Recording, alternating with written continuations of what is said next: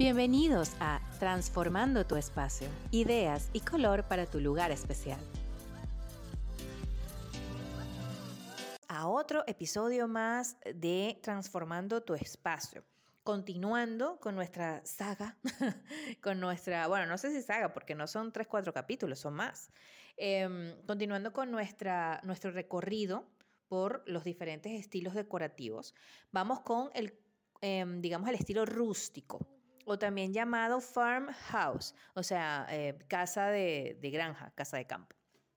Normalmente la intención de este estilo lo, hemos visto mucho eh, quizás en estas haciendas grandes, en estas extensiones de terreno sumamente grandes que albergan casas para la familia, también para tener contacto con animales, caballos, para estar en contacto con toda la parte natural. Entonces, esta es la intención básica del estilo rústico.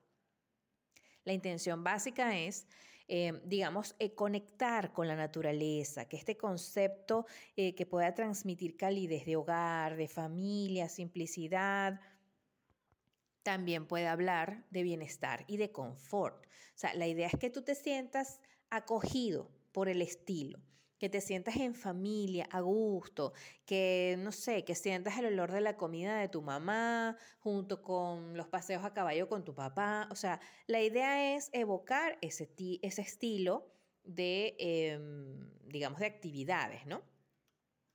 ¿Qué pasa con esto? Que también tiene un complemento de eh, elementos antiguos. Así como lo hablamos en algún momento con el estilo clásico, también aquí en el estilo rústico hay elementos antiguos, pero no de forma suntuosa, no de forma elegante y sofisticada como estaba en el estilo clásico, sino todo lo contrario. En este lado, el estilo rústico, esas piezas, eh, digamos que, que son históricas o antiguas, tienen un aspecto lavado, un aspecto avejentado, generalmente se combina mucho en madera, entonces esta madera no es una madera lustrosa, no es una madera brillante, es una madera avejentada que muestra la antigüedad en el paso del tiempo, pero que combina perfectamente con la expresión de la granja. Entonces, digamos que aquí la combinación es muy básica. La combinación principal es en madera, y es esto, la combinación principal en este estilo de en este estilo rústico es combinando blanco con madera. ¿okay? Esta es como la combinación principal. Sin embargo, como es un estilo colorido y clásico, no de colores brillantes, pero sí puede tener en algunos complementos, sobre todo en cocina, en salas de estar, comedor, hacen combinaciones con, eh, digamos, elementos en amarillo, en verde, en azul oscuro, que sirven como complemento visual, ¿no? Eh, principalmente eh, los pisos de madera o de piedra este, son como los preferidos para este estilo, ¿no? Sobre todo la madera está, o sea, cuando tú entras a una farmhouse o a un estilo rústico, tú tienes madera en todo. Yo creo que falta la vajilla de madera, pero si se pudiera, se tiene. O sea, el piso generalmente es de madera, la, casa generalmente está construida en madera. Claro, aquí hay diferentes eh, tipos de madera, ¿no? Hay una madera, eh, por ejemplo, el roble es muy bueno para construirlo también porque es, una madera fuerte, duradera, que, se transforma con los años en, en, más duradera aún, ¿no? Este, pero va variando en los tipos de madera dependiendo para qué, o sea, si es para piso, si es para columna, para construir la casa, si es como a lo mejor este, la puerta de los gabinetes de la cocina, eh, bueno, ya hay para un estante, para una vitrina, o sea, ya ahí va cambiando un poquito el tipo de madera. Pero generalmente en este estilo vas a conseguir madera por todos lados.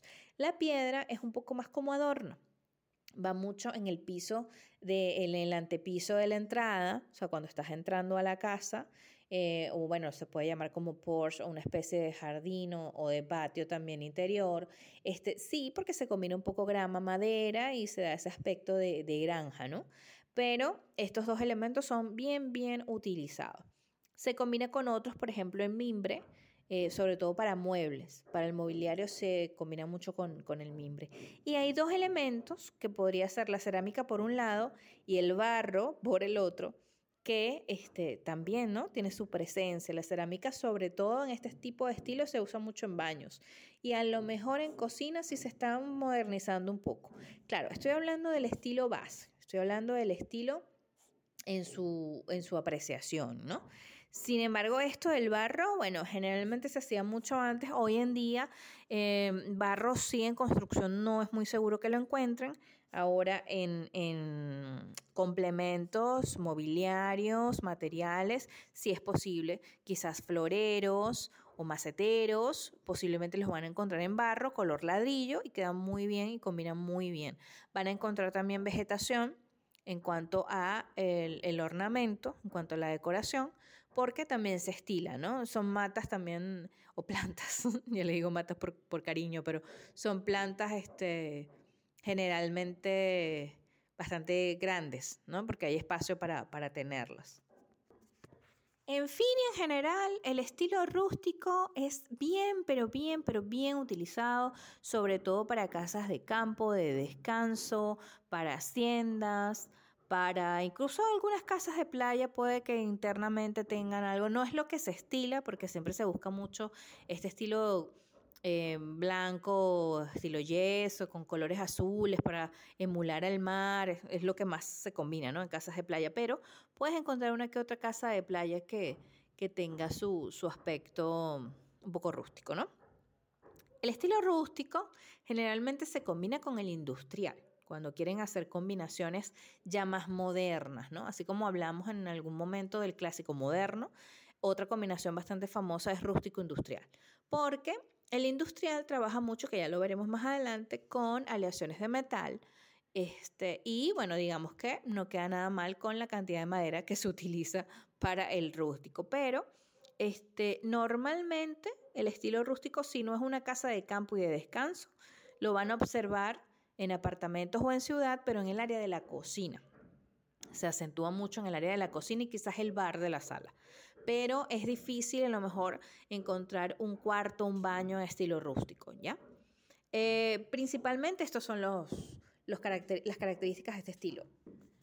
Y bueno, ya saben, comuníquense con nosotros a nuestras redes arroba espacio interior de o a nuestro correo espacio interior de arroba gmail.com y pueden conversar con nosotros o incluso también en el website espacio y nos dicen si les gusta el estilo rústico, si les gusta el clásico, clásico moderno, rústico industrial, qué les parece este tipo de combinaciones.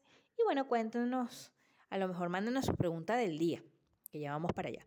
Entonces, bueno, ha sido todo por el día de hoy. Gracias por escucharnos, por estar allí nos escuchamos en el próximo episodio y recuerden siempre comunicarse con nosotros porque estamos allí para orientarles y ayudarles a transformar su espacio. Y este espacio llega por cortesía de Espacio Concreto Decor. Muebles y accesorios en concreto que aportan resistencia y belleza en una misma pieza. Encuéntranos en arroba espacio interior de y en espaciointeriorde.online. Bienvenidos a la pregunta del día. Vamos entonces a revisar la pregunta de María Cristina Iglesias. Sí, María Cristina, de Bogotá, Colombia. Ella nos dice que tiene una duda. Ella dice que si se pueden tener plantas enredaderas en un departamento. Siempre que paso y veo los muros de las casas, me gusta, pero no sé si puedo replicarlo en mi departamento.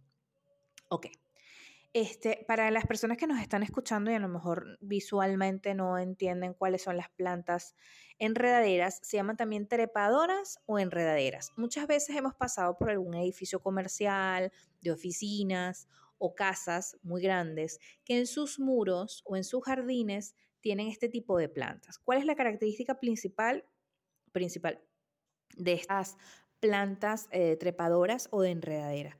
Generalmente están de arriba hacia abajo, o sea, comienzan en la parte superior y comienzan a guindar, pero no solamente caen, sino que se trepan a la estructura. O sea, si es un muro, se pegan del muro, si es una columna, le dan vuelta a la columna.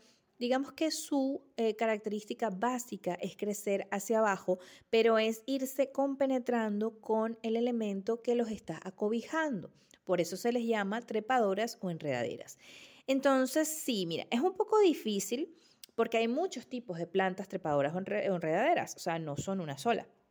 Y no todas ciertamente sirven para departamentos. Justamente estas que están en jardines amplios y que están pegadas de muros, no se recomienda tener en casa por el hecho de que crecen muy rápido, porque no necesitan tanto cuidado ni tanta luz, solamente necesitan tener humedad en la tierra o en el lugar donde, donde se están desarrollando. Entonces, eso les da un alto crecimiento y sí sería bastante difícil tenerla en casa. Sin embargo, como hay una gran variedad de este tipo de plantas, hay una que sí te puedo recomendar, de, las que se me ocurre ahora, se llama Potus. Esta planta este, eh, quizás no es de la misma forma en la que viste en los muros, pero es una planta muy bonita y que además tiene esta característica de ser trepadora y enredadera, entonces va creciendo hacia abajo. ¿Qué, qué consejo te doy? este, trata de colocar un estante, un estante de madera, de esos estantes que se compran en, todas las eh, ferreterías, o no sé cómo decirles, tiendas de, de por departamento que venden ya prehecho el mueble, venden unos estantes que se ponen con unos clavitos y se ponen con unas molduras y ahí está listo, ¿no?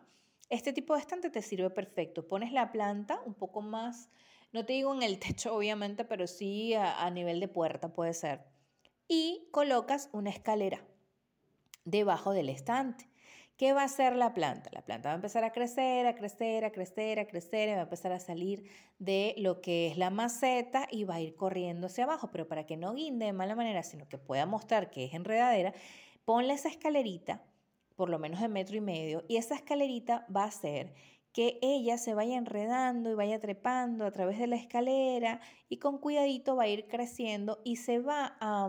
lo bueno de este tipo de plantas es que como necesita una superficie para treparla, se va a circunscribir a esa área solamente.